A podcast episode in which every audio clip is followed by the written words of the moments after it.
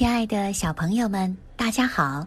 今天我们继续为大家带来《窗边的小豆豆》。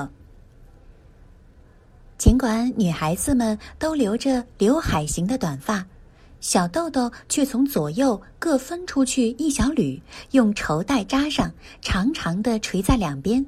这也是妈妈的兴趣，同时也因为小豆豆过去曾要求过扎小辫。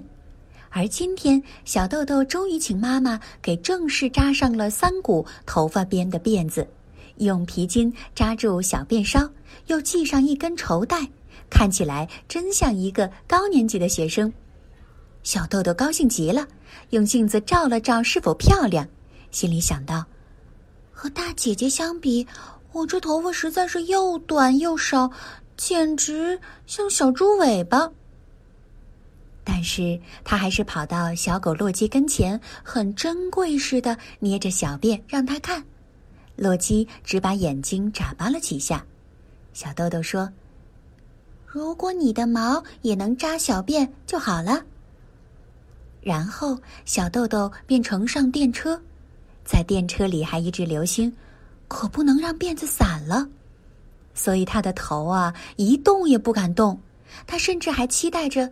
说不定乘客里会有人这样称赞一句：“瞧，这小辫儿多漂亮。”然而，却根本没人夸奖自己的辫子。到学校以后就不同了，美代、硕子等同学一起叫了起来：“哎呀，小豆豆梳上小辫儿了！”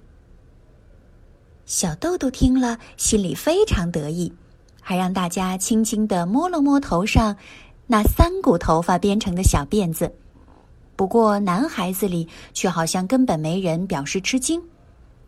可是吃完午饭时，就有人发现了，同班的大荣同学突然高声喊了起来：“快看呐，小豆豆同学头发和平时不一样了！”小豆豆高兴极了，心想：男孩子们也终于发现了，便十分得意地说：“是啊，我今天梳上小辫子了。”就在这时，大荣同学来到小豆豆耳边，冷不防的伸出双手揪住了小辫子，然后又像唱歌似的说：“今天太累了，正好抓着它休息一下，这可比电车上的皮拉手舒服多了。”而小豆豆受的罪还不止于此，因为大荣同学在全班个子最高，身体最胖。看上去两个小豆豆也顶不上他一个，就是这个大荣同学。说完“舒服多了”那几个字以后，便用力往后一拉，小豆豆踉踉跄跄的摔了一个屁股墩儿。大荣同学仍然抓着小辫子，想让他站起来，半开玩笑的说了一声：“预备，开始。”说完，就像运动会上拔河似的，使劲儿的拉辫子。小豆豆方才被说成皮拉手，就已经伤了自尊心，接着又摔了一个屁股墩儿，这会儿被大荣再一拉，立刻哇的一声哭了起来。在小豆豆看来，扎辫子是成了大姑娘的标志。